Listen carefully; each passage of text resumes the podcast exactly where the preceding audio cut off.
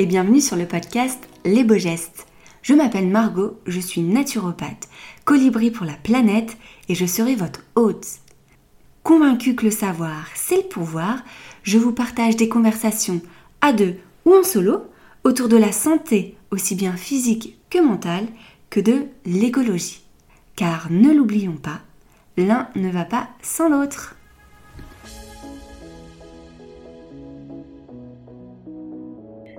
Bonjour Émilie et bienvenue sur le podcast. Je suis très heureuse d'enregistrer cet épisode avec toi. Et merci de me recevoir. Moi aussi, je suis très heureuse. Alors, ensemble, on va parler de santé et plus particulièrement de sophrologie. Mais avant de commencer, pourrais-tu te présenter pour les personnes qui ne te connaissent pas? Bien sûr, avec plaisir. Euh, du coup, je m'appelle Émilie Gage, je suis euh, sophrologue certifiée, praticienne en hypnose, en PNL à Strasbourg. Et je suis également euh, spécialisée dans l'arrêt du tabac, des addictions, ainsi que la gestion du poids et du stress. Et j'exerce dans un cabinet médical à Strasbourg depuis euh, environ trois ans. J'accompagne tout type de personnes, principalement les femmes, à mieux vivre euh, au quotidien, quel que soit leur, leur objectif, leur mot MAUX, mmh. à gérer tout ce qu'elles peuvent vivre à travers leur situation de vie. Et, et, à côté, je travaille avec des institutions et des entreprises pour faire des séances de groupe et travailler sur, euh, sur la santé mentale et physique. Ah, génial. Évidemment, c'est un sujet qui me parle aussi euh, beaucoup. Et, euh, et, pour commencer, je voulais connaître un petit peu ton histoire justement et comment, comment est-ce que tu, toi, tu en es arrivé à, te former à la sophrologie, à, avoir toutes ces casquettes finalement? Oui, bien sûr. Alors l'histoire, elle est assez simple. quand j'étais plus jeune, je me suis fait harceler pendant quelques années au collège. Euh, un harcèlement un peu violent qui en fait m'a coupé euh, de, de, mes émotions et de mes ressentis physiques. Euh, donc du coup, je pense qu'on pourrait appeler ça un post-traumatique. Mmh. ça n'a pas été diagnostiqué, mais je pense que c'était proche de, de, tout ça. Et, et, donc du coup, j'étais beaucoup, beaucoup dans le côté cérébral, le côté psychologique. et après le baccalauréat, j'ai fait des études en philosophie. J'avais besoin d'apprendre à réfléchir mais dans l'idée après de faire des études en psychologie pour devenir psychologue. Et, euh, et en fait, bah, j'ai ressenti le besoin, euh, mon corps a ressenti le besoin de s'exprimer euh, au bout d'un moment, et j'ai découvert la sophrologie. J'ai commencé d'abord par la sophrologie, donc c'est qui est une méthode psychocorporelle. J'expliquerai un peu plus après ce que c'est, mais l'idée c'est que je suis allée pratiquer pour euh, apprendre à m'exprimer corporellement et émotionnellement parce que euh, mon corps et mon esprit n'étaient plus liés, n'étaient plus en harmonie euh, et, et, ça me posait problème dans la vie de tous les jours. Et j'ai découvert la sophrologie et je suis tombée amoureuse de cette méthode que je trouve très chouette et elle me parlait beaucoup plus que la psychologie. Donc du coup, à la fin de mes études en philo, j'ai décidé de me former et j'en ai fait mon métier. Et après, la, suite a, été enchaînée dans mes autres formations. oui, quand on commence, euh, on a du mal à s'arrêter dans tout ça. C'est ça, voilà.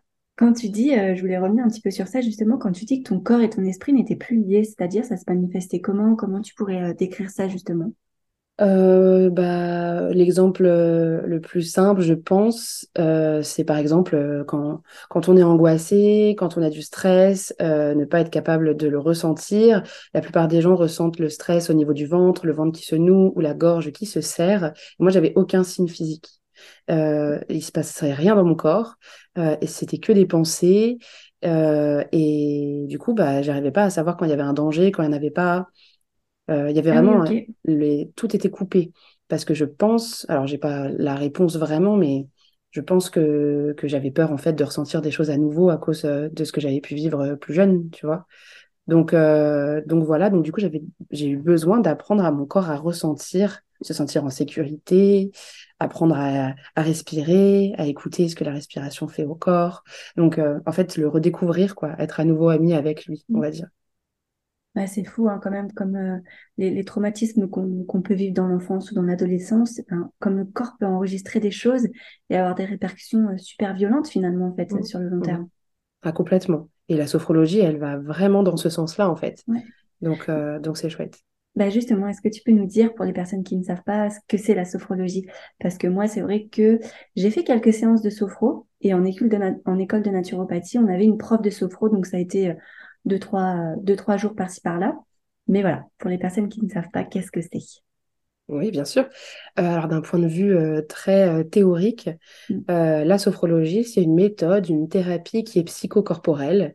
Donc là, on a, on a exactement ce, ce, ce dont on vient de parler, psycho pour l'esprit et corporel pour le corps. Et avec trois outils principaux, la respiration, la détente musculaire et la visualisation positive. Donc la visualisation, c'est plus le côté psycho, et respiration et détente euh, musculaire pour le côté corporel. L'idée, c'est que ces trois exercices ensemble vont permettre de renouer, de reconnecter le corps et l'esprit. Et l'idée, donc ça c'est vraiment d'un point de vue théorique. Maintenant, d'un point de vue pratique, ce qu'il faut retenir, c'est que la sophrologie, en fait, ça permet simplement d'apprendre à être à l'écoute de soi-même pour développer une conscience de soi, une estime personnelle, une confiance en soi, pour venir maximiser notre potentiel et nos capacités dans le quotidien, quelles que soient les choses qu'on peut vivre. Génial. Et du coup, concrètement, ça se passe comment une, séance de, de sophro? Euh, c'est très large parce Mm. que c'est une méthode qui est très adaptable Mm. puisqu'elle s'adapte et elle écoute les besoins de chacun. La façon dont moi je l'aborde, elle dépend des personnes que j'ai en face de moi. Mais globalement, il faut partir du principe qu'il y a, il y a deux façons en fait de faire de la sophrologie. Une, une façon qui est à, à usage de développement personnel, donc c'est ce qu'on appelle la sophrologie caïcédienne, euh, qui a été créée par Alfonso Caicedo, l'inventeur de cette méthode euh, que moi, je ne connais pas parce que j'ai pas fait une école de sophrologie caïcédienne. Euh, Ok. donc, c'est, c'est, c'est une- il y a des choses qui se ressemblent, mais il y a différents degrés en sophrologie et j'ai pas tous les degrés. Euh, donc, je, j'aurais pas envie de dire n'importe quoi. Mais du coup, je vais me concentrer sur l'autre forme de sophrologie que je connais, qui est plus à usage thérapeutique, une sophrologie euh, un peu plus professionnalisante, qui est considérée comme un métier et pas que comme un, du développement personnel, où là, l'idée, c'est de venir travailler sur le niveau de vigilance de la personne, c'est-à-dire qu'on est tous conscients. Là, quand on est en train de parler toutes les deux, on est consciente. Les personnes qui nous écoutent le sont aussi. Euh, Des fois, elles vont dans l'inconscient. Donc là, c'est plus l'hypnose. On est plus conscient qu'on est en train d'écouter, par exemple. On est dans nos pensées. Et entre les deux, eh ben, il y a quelque chose qui s'appelle le niveau sophroliminal. Et l'idée, c'est d'arriver à la fin de la séance à ce niveau précis-là. Et pour y aller, il y a différentes choses à faire. Il y a des exercices de respiration. On commence toujours par des exercices de respiration. Et on finit ensuite par une visualisation une fois que le corps est détendu. Donc, en gros, pour, euh, résumer tout ça, on pourrait dire qu'une séance se divise en quatre temps. Un temps d'accueil pour accueillir la personne, euh, pour qu'elle puisse exprimer ce qu'elle ressent au début de séance. Quatre exercices de respiration, trois, entre 3 et 4. Un exercice de visualisation et ensuite un temps de partage pour que la personne puisse exprimer ses ressentis après la séance. Parce que pendant, euh, euh, le fait d'échanger, de communiquer peut bloquer en fait le niveau de vigilance qui baisse et ce serait euh, dommage. Mm. Et c'est vrai ce que tu dis, je me souviens des séances que j'avais fait, c'était vraiment finalement se reconnecter vraiment à l'instant présent et ce qu'on ressent à cet instant, quoi. Ce qu'on Mm. a des fois un peu perdu l'habitude de faire. Donc c'est ouais, c'est exactement ça. Et, et encore, euh, tu le dis très justement, il y a, y a aussi beaucoup une influence de la méditation. La méditation fait aussi beaucoup partie de la sophrologie. J'ai mis longtemps à comprendre euh, la, la différence entre les deux. Parce que je pensais au début que la sophrologie, c'était une forme de méditation. Mm. Et en fait, pas vraiment, parce que en méditation, on apprend à être dans l'instant présent, à euh, laisser passer les pensées, à les accueillir. Et quand elles arrivent, on se recentre sur soi. On sait qu'elles sont là, mais on se recentre après sur notre respiration. On est d'accord? Mm. C'est un peu ça. Ouais. Et ben, la différence en sophrologie, c'est que on va travailler avec la temporalité. Ça veut dire qu'on ne va pas s'axer que sur le présent. On peut aussi se concentrer sur le passé et sur le futur. Euh, et donc, du coup, bah, on n'est plus dans l'instant présent. Alors, on peut bien sûr l'être, mais vu qu'on travaille sur de la visualisation, en visualisation, on peut retourner dans le passé, faire de la régression, ou aller dans le futur et faire de la futurisation. Je prends un exemple. Pour le passé, ce serait euh, travailler sur l'enfant intérieur. Euh, et euh, pour le futur, ce serait, euh, par exemple, pour réussir un examen hyper important, se visualiser dans le futur avec la capacité qu'on a. Tu vois? Ouais, ouais. Et, et du coup, euh, bah, j'ai, en tout cas, c'est, c'est ce que j'ai pu euh, remarquer pour différencier la sophrologie et la méditation. Je me trompe peut-être, mais euh, voilà, De ton expérience, c'est comme ça que tu l'as ressenti, ouais. Ok. D'accord. Et du coup, toi, tu as quel type de personne en consultation qui vient un peu consulter une, une sophrologue? Ah là là, c'est très très large. Ouais, c'est large parce que j'ai j'ai je suis pas vraiment, enfin j'ai des spécialités, mais Mm. euh, j'ai pas que ces types de personnes-là qui viennent me voir. Euh, je suis dans un cabinet pluridisciplinaire avec des médecins, des pédiatres et des psychologues. Donc du coup, en fonction des problématiques, on peut aussi euh, euh, me conseiller, Euh, mais je vais essayer d'être concise. La plupart du temps, les gens quand même viennent me voir pour la gestion de l'anxiété et des émotions. Ensuite, ça découle de d'un travail qui euh, vient de l'estime et de la confiance en soi. Et euh, voilà. Et donc, en fait, il y a quatre grands domaines d'action en sophrologie. Il y a quelque chose qui s'appelle l'amélioration du quotidien. Donc, grosso modo, c'est des gens qui vont bien et qui veulent aller mieux. Donc, c'est un accompagnement euh, plutôt doux, puisqu'il n'y a pas de, de pathologie derrière ou de, de troubles. De la Euh, prévention pour le coup. voilà. Ouais, ouais, ça- on pourrait dire que c'est de la prévention parce que on pourrait dire que c'est de la prévention des gens qui vont bien, qui veulent aller mieux et qui ont les capacités de le faire euh, Mm. facilement, tu vois. Donc là, améliorer le quotidien, comme son nom l'indique. Ensuite, il y aurait euh, ce qu'on pourrait appeler la préparation à un événement. Donc là, c'est assez large aussi. Ça peut être un examen, un accouchement, une prise de parole en public, un sportif qui veut réussir un concours. Euh, et donc là, on est vraiment sur un accompagnement qui est précis, avec un objectif précis et une durée précise. Et on travaille sur euh, la, maxima- la maximisation des, du potentiel et des capacités. On renforce l'estime et la confiance. Ensuite, il y a ce qui est plus du domaine médical. Euh, Donc là, c'est l'accompagnement médical. Donc, c'est des personnes, par exemple, qui ont des cancers. Ça m'arrive Ouais. beaucoup de recevoir ça, des personnes en burn-out et qui ont besoin d'un parcours de soins comme, en utilisant la sophrologie comme un outil complémentaire. Donc, en ce sens, la sophrologie, elle ne se suffit pas. Ils vont, ils ont déjà d'autres personnes et font de la sophro en plus pour venir restaurer une image personnelle. Par exemple, je pense à des femmes qui ont, un cancer du sein et qui ont besoin de se reconnecter à leur corps bah, la sophrologie, en ce sens, elle, est importante, elle est pertinente. Et puis ensuite, il y a tout ce qui est euh, gestion euh, des troubles du comportement. Donc là, on peut être dans les troubles du comportement alimentaire, les phobies, les addictions, les TOC. Euh, et voilà, donc tu vois, c'est très large, C'est ultra large, ouais, mais c'est génial.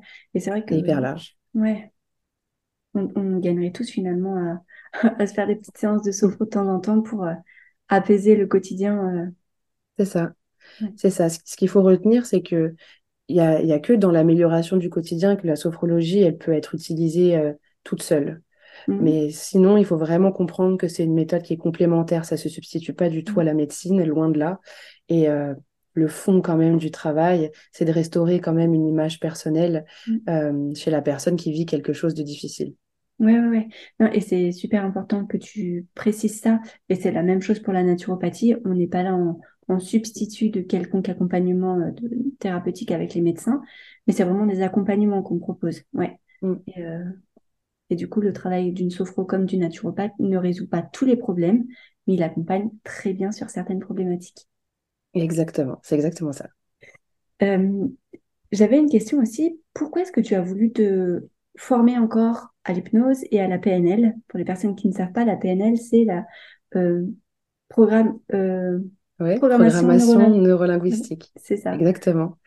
Alors, j'ai commencé par me former d'abord à l'hypnose parce que bah, en sophrologie, on est plus sur le fait, sur la conscience. Le but, c'est de faire émerger des ressentis pour les accueillir et les accepter à travers la respiration, la visualisation et, la détente musculaire. Et euh, au fur et à mesure des, des personnes que- qui venaient me voir en cabinet, je me rendais compte que bah, des fois, il fallait, euh, il me manquait quelque chose.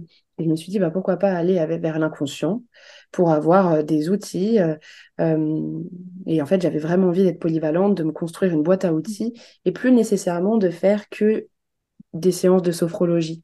Maintenant, ma pratique, elle se construit euh, avec les outils que j'ai et en fonction de la problématique euh, que la personne a.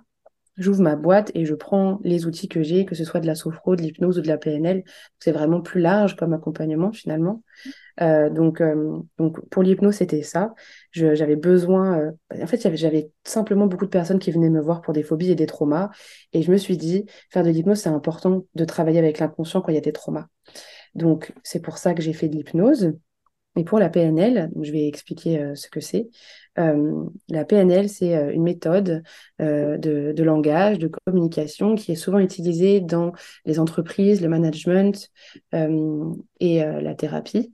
Et l'idée, c'est d'apprendre à comprendre comment l'autre fonctionne et perçoit le monde pour s'adapter à cette personne. Et je me suis dit, c'est hyper important dans un cabinet, en thérapie, d'arriver à s'adapter à la personne en face, d'arriver à comprendre comment il perçoit le monde pour répondre encore mieux à ses besoins. Donc je me suis dit, je vais faire de la PNL pour ça. Et, euh, et c'est très intéressant, effectivement, parce que du coup, j'ai eu plein d'autres outils. Et, euh, et quand j'ai une personne en face de moi, j'ai plus de facilité à comprendre euh, comment il perçoit le monde et je m'adapte, en fait, j'adapte mon langage au sien. C'est quelque chose qu'on apprend. J'adapte ma posture euh, à, la sienne pour qu'il puisse se sentir en sécurité. C'est plein de choses comme ça euh, qu'on apprend et qui, euh, et, qui sont utiles pour moi dans l'accompagnement. Oui, donc en fait, l'hypnose, c'était plutôt pour l'accompagnement et la PNL, c'était plutôt pour la thérapeute que tu es, pour justement... Ouais, exactement. Même si au final, j'ai appris plein d'outils en mmh. PNL euh, très utile pour euh, aussi bien aussi utile en fait que la sophro et l'hypnose parce que c'est un peu comme une forme de coaching finalement. Euh, et, et, et, du coup bah pareil je prends mes, mes outils dans ma boîte quand il faut quoi. Ouais ça c'est génial. Je pense qu'il y a beaucoup de thérapeutes aussi au fur et à mesure au fur et à mesure en fait de notre activité où comme tu le dis très bien on rajoute des petites potions magiques et des, des flèches à notre arc qui permettent justement d'accompagner vers les problématiques qui nous, nous intéressent et nous touchent un petit peu plus. Et du coup, euh, ouais, c'est, très chouette d'avoir combiné tous, ces, euh, tous ces domaines. Et euh, est-ce que du coup, tu pourrais, est-ce que tu aurais des, conseils à donner, par exemple, pour les personnes qui sont un petit peu anxieuses, un petit peu stressées, des outils que tu as justement dans ta mallette? Oui, bien sûr, j'en ai plein. La première chose qui pour moi est essentielle, c'est euh, on ne peut pas commencer à mettre en place des outils si on n'a pas conscience de ce qu'on ressent. Euh, parce que c'est une fois qu'on en prend conscience qu'on est en mesure de se dire je vais utiliser un outil mmh. pour travailler dessus. Donc je dirais que la première chose à faire, c'est de se poser les trois questions euh, importantes Qu'est-ce que je ressens physiquement? Qu'est-ce que je ressens émotionnellement? Et qu'est-ce que je pense? Quelles sont mes pensées? Je vais illustrer avec un exemple euh, du quotidien. Par exemple, euh, on est en train de, toi, moi, euh, les auditeurs, nous sommes en train de marcher pour aller prendre un transport en commun, métro, tram, bus, peu importe. On a un rendez-vous hyper important à une heure précise et on rate ce transport. Et donc, du coup, on se dit, mince, on a des pensées parasites, on se dit, mince, je vais arriver en retard, ça la fout mal, ça commence à nous stresser. Et donc, du coup, on a la respiration qui va vite. Euh, et tout, et tout ce... il y a des choses qui se passent dans le corps qui n'y pas avant. Et l'idée, la première chose à faire, c'est justement de prendre conscience de cet état-là, du changement interne qu'il y a eu en nous avant de rater notre transport. Une fois qu'on l'a raté, il se passe un truc. Bah, on observe ce qui se passe. Ok, bah, émotionnellement, je ressens quoi? Ah, bah, je suis stressée physiquement, ah bah j'ai le cœur qui bat hyper vite, j'ai des sueurs, j'ai les mains moites. Ok. Et quelles sont mes pensées? Je suis une merde, je suis nulle, je vais arriver en retard, je vais rater mon rendez-vous important. Ok. Et une fois qu'on prend conscience de tout ça et mmh. qu'on laisse de la place à cette observation, on peut utiliser un outil. Et donc là, ce serait, euh, je pense, le plus utile, la respiration. Et l'exercice le plus simple que je peux donner euh, à celles et ceux qui nous écoutent, c'est la, la, cohérence cardiaque, mmh. la respiration en carré. Euh, ce serait d'inspirer 4 secondes, de retenir sa respiration 4 secondes, de souffler 4 secondes et de la retenir en rétention en poumon vide 4 secondes. Et de répéter autant de fois que nécessaire. Mais je pense que vraiment l'étape la plus importante, c'est celle d'avant. Parce que s'il n'y a pas ce travail-là, ça peut se répéter et du coup, il n'y a pas. Euh, il y a, en fait, en sophrologie, il y a quelque chose de très important, c'est la, la, loi de la répétition viventielle. Et l'idée, c'est d'automatiser une pensée, d'automatiser un mouvement pour avoir plus de facilité à l'intégrer dans une routine et à gérer les futures situations dans le quotidien. Donc si on n'apprend pas, si on n'a pas envie, et c'est un choix, il n'y a pas de souci par rapport à ça, mais pour celles et ceux qui nous écoutent et qui ont envie d'apprendre à travailler sur leur ressenti, leur conscience personnelle, c'est important de se questionner ce qu'on ressent émotionnellement, physiquement et mentalement pour rapidement et facilement se dire ok bah maintenant j'ai des outils et je le fais. Et du coup on gère mieux les situations après quoi Complètement. Et ça, je l'avais dit aussi dans un autre podcast. Moi, euh, fut un temps, j'avais un cahier des émotions, que je l'appelais euh, comme ça. Ah, et du coup, j'avais toujours dans mon sac. Et justement, quand j'avais une émotion qui me traversait et qui était un peu trop forte à gérer, je m'étais, en fait, qu'est-ce qui se passe là, tout de suite? Bah, euh, je dis n'importe quoi, on peut prendre ton exemple. Bah, j'ai loupé mon, j'ai loupé le bus. Qu'est-ce que je ressens à l'intérieur de moi? Et c'est, en fait, c'est vraiment, moi, j'avais besoin aussi de l'écrire. Mais du coup, j'en prends vachement connaissance et, ça me permettait de pas m'identifier en fait à cette pensée en disant que c'est passager en fait, cette émotion, je l'accueille, ok, elle est là, et après, je la gère. Mais c'est vrai que d'en prendre euh, conscience, c'est quand même le début du processus, ouais, comme tu le dis très bien. Bah, bien sûr. Et puis en plus, c'est super ce que tu dis parce que c'est vrai qu'un cahier des émotions, je trouve ça super. Et en plus, ça permet de se détacher un petit peu de, de ce qu'on peut ressentir qui peut être potentiellement désagréable. J'aime pas dire négatif parce que pour moi, toutes les émotions sont importantes à ressentir. Je préfère dire désagréable. Mm. Mais, mais ce qui est intéressant, c'est le fait de d'écrire ou, ou d'utiliser n'importe quel autre moyen d'expression. Euh, ça permet de prendre du recul sur le fait que l'émotion qu'on ressent ne nous définit pas forcément. Et le comportement qu'on a par la suite de cette émotion ne nous définit pas non plus. C'est pas parce qu'on stresse, parce qu'on a raté le bus, qu'on est quelqu'un d'angoissé euh, et qu'on est quelqu'un d'anxieux.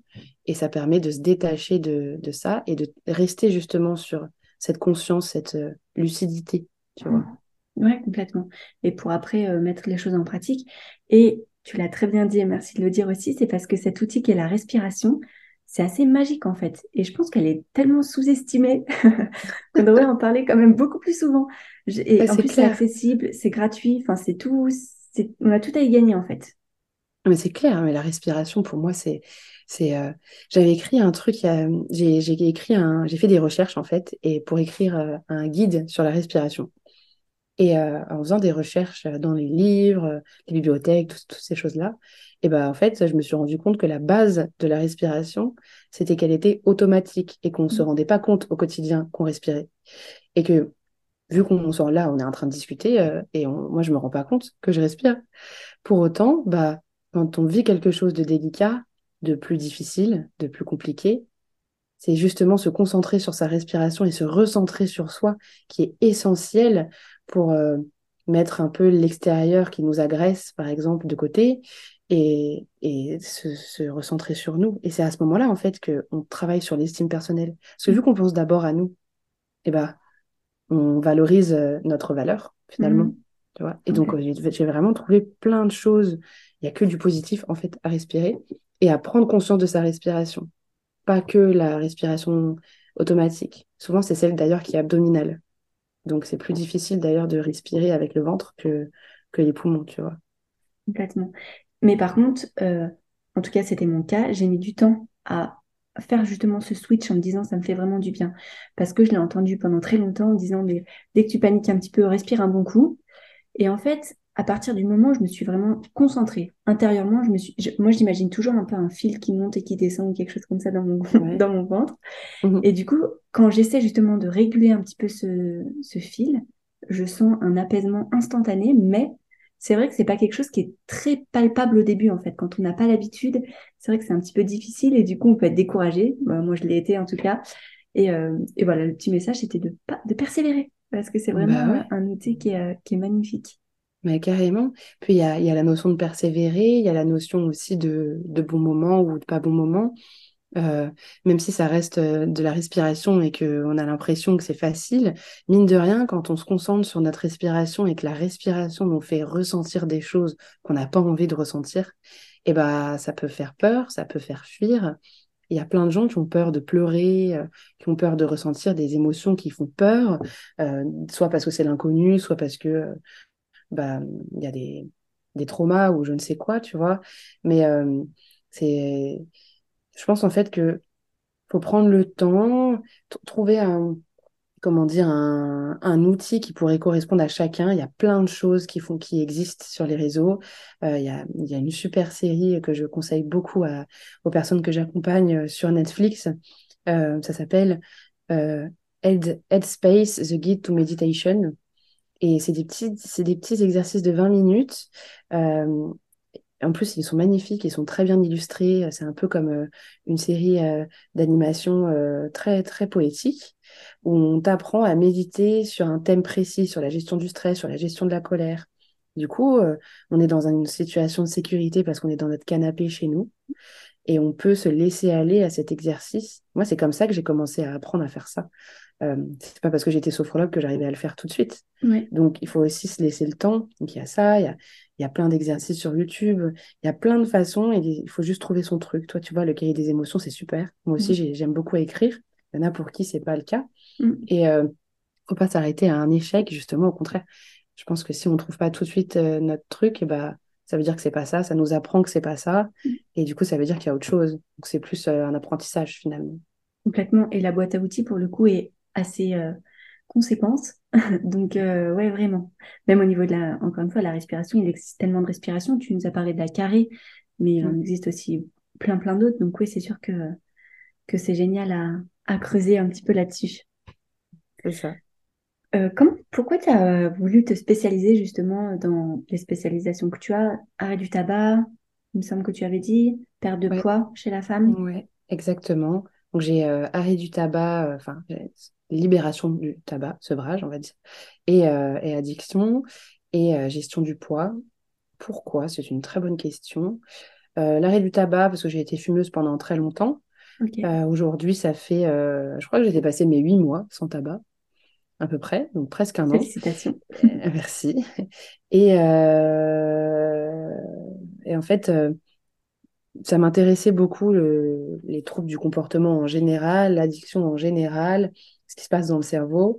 ça, c'est l'aspect un peu plus psycho que j'aurais voulu faire si j'avais fait des études en psychologie. et du coup, je pense que j'ai voulu m'y intéresser pour avoir un peu des outils, des, des, clés de compréhension et euh, ouvrir ma carte, tout simplement. Et vu que j'avais vécu, en tout cas pour l'arrêt du tabac, euh, je me suis dit que, que ça avait du sens, que je puisse accompagner les gens aussi parce que je pouvais les, les comprendre. Mm. Euh, et ça fait du bien aussi des fois de... Enfin, une spécialité, c'est quelque chose que j'ai découvert du coup en me spécialisant. la première que j'ai faite du coup, c'était l'arrêt du tabac, la libération tabagique.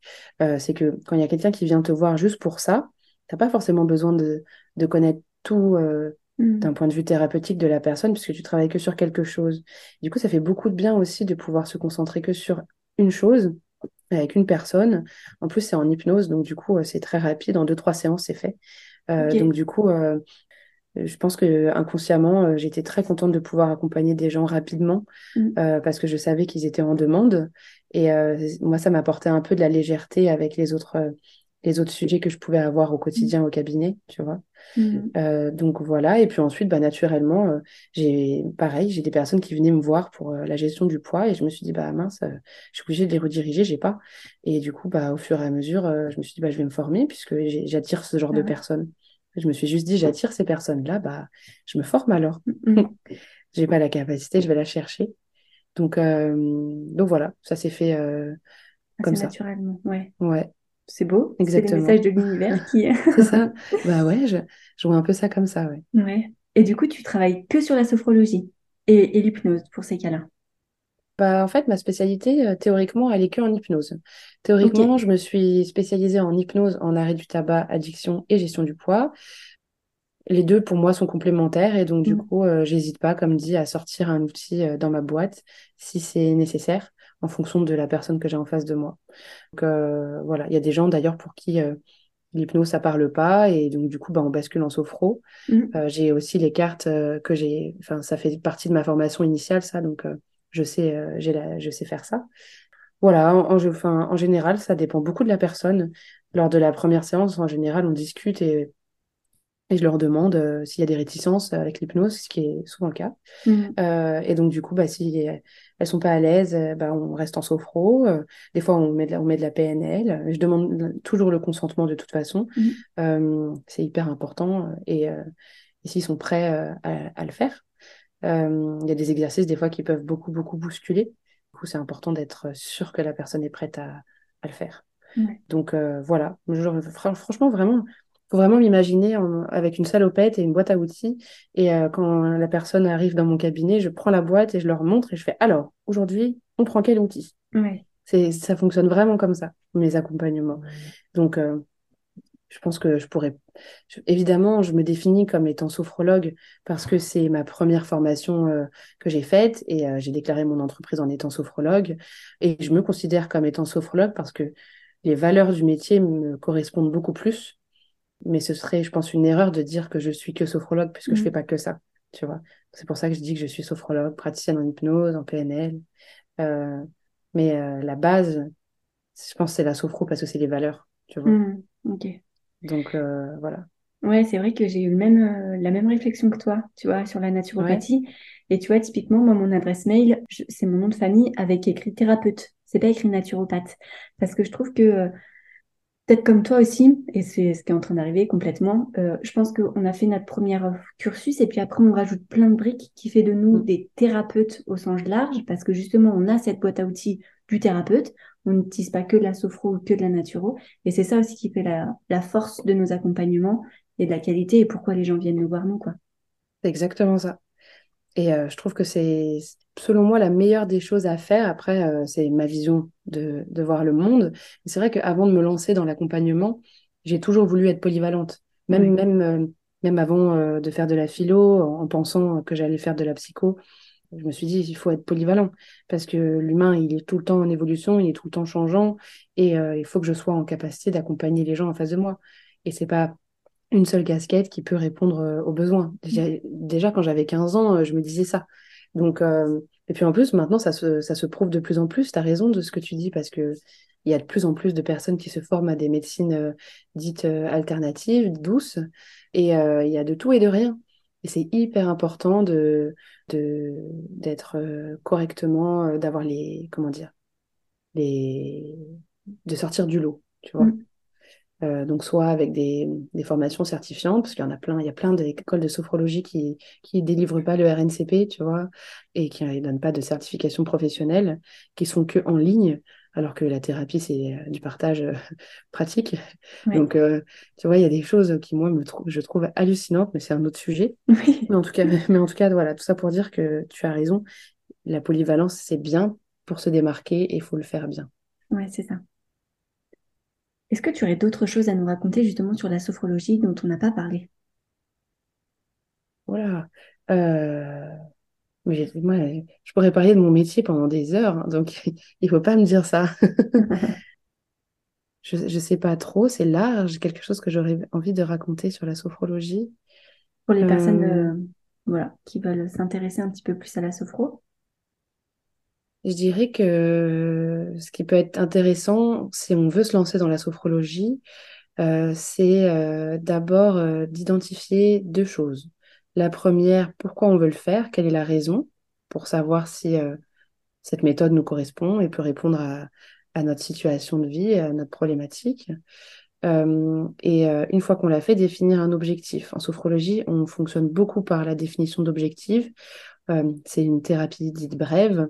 C'est pas comme un psychologue ou un psychiatre, psychanalyste qu'on va voir pendant des années. Souvent, c'est des accompagnements de 3-4 mois euh, entre 6 à 12 séances, des fois moins, des fois plus, ça dépend des gens. Mais hum, se dire que voilà, j'ai un objectif, je veux pratiquer, bah, je vais voir une ou un sophrologue. Et euh, pendant 6 euh, à 12 séances, est-ce que je suis capable d'être accompagnée pendant ce temps-là? Je dis ça parce que moi, il y a beaucoup de personnes qui venaient me voir pour des objectifs précis, qui avançaient dans leur objectif. Et à partir d'un certain moment dans l'accompagnement, ça bloquait. Et donc, du coup, l'accompagnement se terminait pas. Alors, euh, c'est OK. En sophrologie, mhm. on apprend à, accepter tout. Tout est OK pour justement rendre légitime l'émotion et les ressentis. Ça travaille la bienveillance et tout ce qu'on a dit tout à l'heure. Mais pour autant, le questionnement, il, se pose pourquoi on a arrêté? Est-ce qu'on était vraiment prêt? Est-ce que l'objectif était vraiment le bon? euh, Est-ce que j'ai ressenti des choses pas OK pour moi? Est-ce que j'ai besoin de temps? Je suis pas prête mhm. Donc, je dirais que si, si vous avez envie personnes qui nous écoutent, de découvrir la sophrologie, d'essayer vraiment de définir un objectif et de savoir si c'est avec la sophrologie que vous avez envie de le réaliser. Parce qu'il y a plein d'autres façons de réaliser un objectif, de régler quelque chose. Euh, euh, et, du coup, bah, il ne faut pas hésiter à discuter avec, avec des sophrologues pour comprendre si la pratique peut potentiellement parler à la personne. Ouais, complètement. Et ça, c'est le vrai dans toutes les thérapies. hein. Et même si on fait un test avec une sophrologue avec qui ça fonctionne pas, c'est pas pour autant que la sophrologie en elle-même ne nous correspond pas, mais c'était peut-être la façon dont la personne avait de, de transmettre, euh, de pratiquer, on va dire, la sophrologie, qui ne nous correspond pas forcément. Et euh, je, me, je voulais dire un truc tout à l'heure j'avais oublié. Pour les personnes qui seraient peut-être réticentes avec l'hypnose, moi, euh, j'ai euh, moi, j'ai fait de l'anorexie et du coup, c'est l'hypnose aussi, entre autres, qui m'a guéri. Donc, l'hypnose, c'est pas forcément le truc qu'on voit à la télé et qui, qui est très magique, on va dire. Ça peut aussi être très, très, très bénéfique, quoi. Donc, pas de réticence. À la rigueur, testez, vous voyez si vous êtes réactif ou pas, mais ça fait pas de mal. Mm, c'est vrai, c'est hyper important ce que tu dis. Euh, et euh, finalement, tout, tout est une question de croyance. Et en sophrologie, on travaille beaucoup avec la notion de croyance et de valeur. En PNL aussi, d'ailleurs, en hypnose aussi, mais en fait, partout, au final, on peut travailler tout le temps avec la croyance et les valeurs pour déconstruire des comportements et des pensées et pour avancer. Et, euh, et c'est très juste de dire que c'est pas parce qu'on va tester avec quelqu'un que ça n'a pas fonctionné, que il faut pas en faire une généralité. C'est comme pour les psys, on met du temps des fois à trouver euh, celle ou celui qui nous correspond. Et, euh, c'est OK. Il faut pas, euh, faut pas se dire que c'est un échec parce qu'on a reculé d'un pas, parce qu'après, on va en faire cinq d'un coup, quoi. Donc, c'est très juste que tu prennes le temps de le dire. Et puis, il faut tout pour faire un monde. Moi, c'est ce que je dis. Il faut tout pour faire un monde. Et comment c'est quoi la phrase? Chaque couvercle a son bocal. Donc, du coup, il y a forcément un thérapeute, euh, quelle que soit son expertise, qui correspond à chacun d'entre nous. Mm, complètement. J'aime beaucoup avec les. Ouais, moi aussi, j'aime bien. Alors, on a terminé du coup ce podcast et je vais te poser les trois questions de la fin que je pose à tous mes invités. Je suis une grande fan de lecture et je voulais savoir, je voulais connaître le dernier livre qui t'a le plus marqué et pourquoi? Oh, alors, tu parles à quelqu'un qui lit tous les jours, Ah, j'adore. Qui est une très, très grande lecture, lectrice, pardon. Le dernier livre qui m'a le plus marqué, Ça peut être Eh bah, roman, ça peut je, être... euh, ouais, j'en ai un. Alors, c'est très marrant parce que c'est un roman et euh, j'aime pas spécialement les romans. Mais c'est une amie, euh, une, une praticienne en Reiki qui m'a prêté ce, ce livre. Elle m'a dit, il faut à tout prix que tu le lises. Et euh, je l'ai lu, peut-être que tu, tu le connais, ça s'appelle Kilomètre Zéro. Voilà.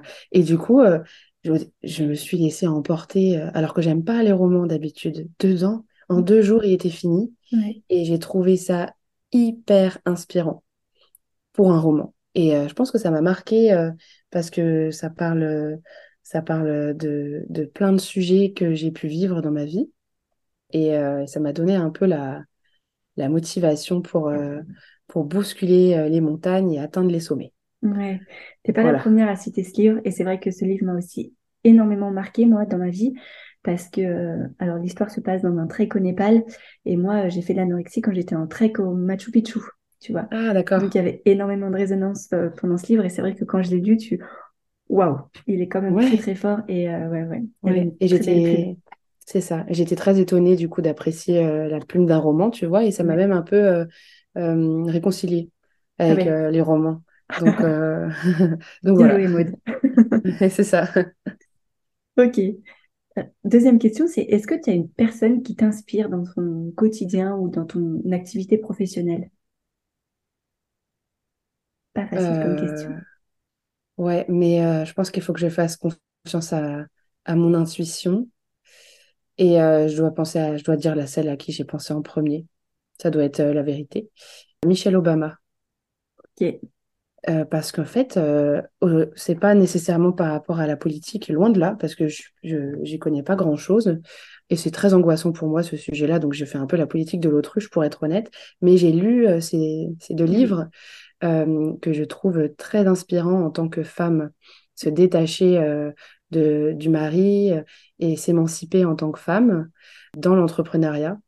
Moi, en tant que, en tant qu'entrepreneuse jeune, j'ai 25 ans. J'ai monté mon entreprise, j'en avais 21, 21, et je sortais de, d'année de, de la fac. Donc, je connaissais pas le milieu entrepreneuriat, j'ai dû apprendre toute seule.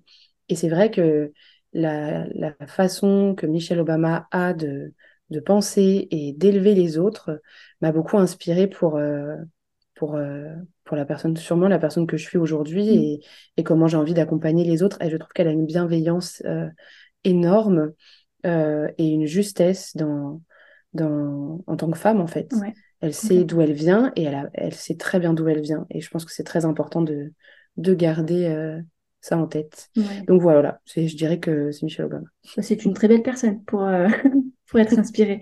Mais c'est vrai que de manière générale, après que moi, pareil, le- la politique, ça m'angoisse énormément. Mais voilà, je pense que ce couple, rien que les deux, hein, quand même, euh, ils Mm. forment un très beau duo et pas, juste par les personnes qui sont, en fait. Euh, ça. Mm. Et il y a, euh, je me permets justement de, de dire un truc parce que j'ai lu son dernier livre, on me l'a offert à Noël. Le titre, je crois que c'est euh, Cette lumière est en vous, euh, quelque chose comme ça. Et en fait, tout ce livre, justement, n'est pas du tout en rapport avec la politique comme le livre qu'elle avait pu écrire avant sur le, le mais, enfin, c'est devenir, Mm. elle racontait le fait d'être la première dame, tout ça.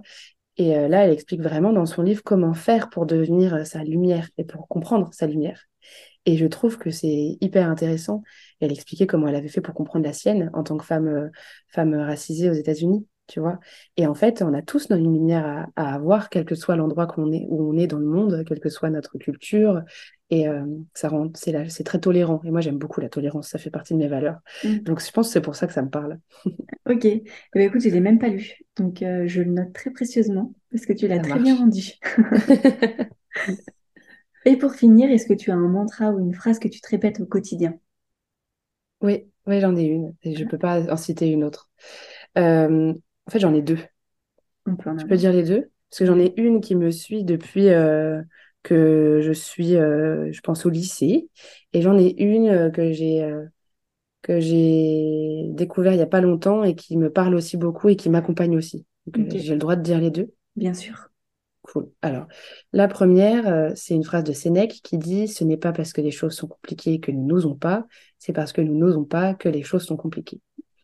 Voilà, donc ça, ça m'a suivi pendant toute ma construction euh, au lycée pour euh, oser me lancer. euh, Mm. c'est, enfin, tout simplement, tout est dit, je pense, Mm. Ouais, c'est dans cette phrase-là. Et l'autre phrase, je sais plus qui c'est parce que c'est plus récent, ça doit faire un an que qu'elle me suit. C'est impose ta chance, serre ton bonheur, et à te regarder, ils s'habitueront. Et en fait, euh, c'est ma maman qui m'a transmis cette phrase euh, il y a un peu plus d'un an, parce que je, quand on est dans l'entrepreneuriat, on a tendance à avoir peur de prendre de la place. Mm. Et, euh, et elle m'a donné cette citation et je me suis dit, mais grave, en fait, j'impose ma chance et ils, vont s'habituer et puis voilà, quoi. Donc, j'avoue qu'elle me motive aussi au quotidien, celle-ci. Bah, en plus, elles ont deux belles histoires, finalement, ces, ces deux phrases. Et c'est très beau de la part de ta maman de t'avoir envoyé ça- cette petite dose de, cette petite étincelle et dose de motivation. C'est ça. Donc Génial. voilà. Eh bien, écoute, merci beaucoup. On a terminé ce podcast avec les trois questions. Euh, merci d'avoir euh, bien répondu, bien voulu répondre et bien voulu participer. Pour les personnes qui voudraient en savoir un petit peu plus sur toi, je peux les rediriger sur ton Instagram ou Euh, bah oui, euh, le- bien sûr. Donc l'Instagram c'est arobase sophro-du8 de vie. Euh, le site internet c'est sophrovie.fr. Euh, Et tu as un et podcast. puis j'ai un podcast effectivement. Euh, ça s'appelle La Sophro pour mieux vivre et c'est un podcast euh, où on t'entendra, j'espère bientôt euh, dessus, euh, sur euh, les sorties de zone de confort pour accompagner les auditeurs à sortir de leur zone de confort par l'action et la réflexion avec bienveillance et euh, beaucoup euh, de douceur. Euh, donc voilà, c'est à peu près les endroits où vous pouvez euh, me retrouver.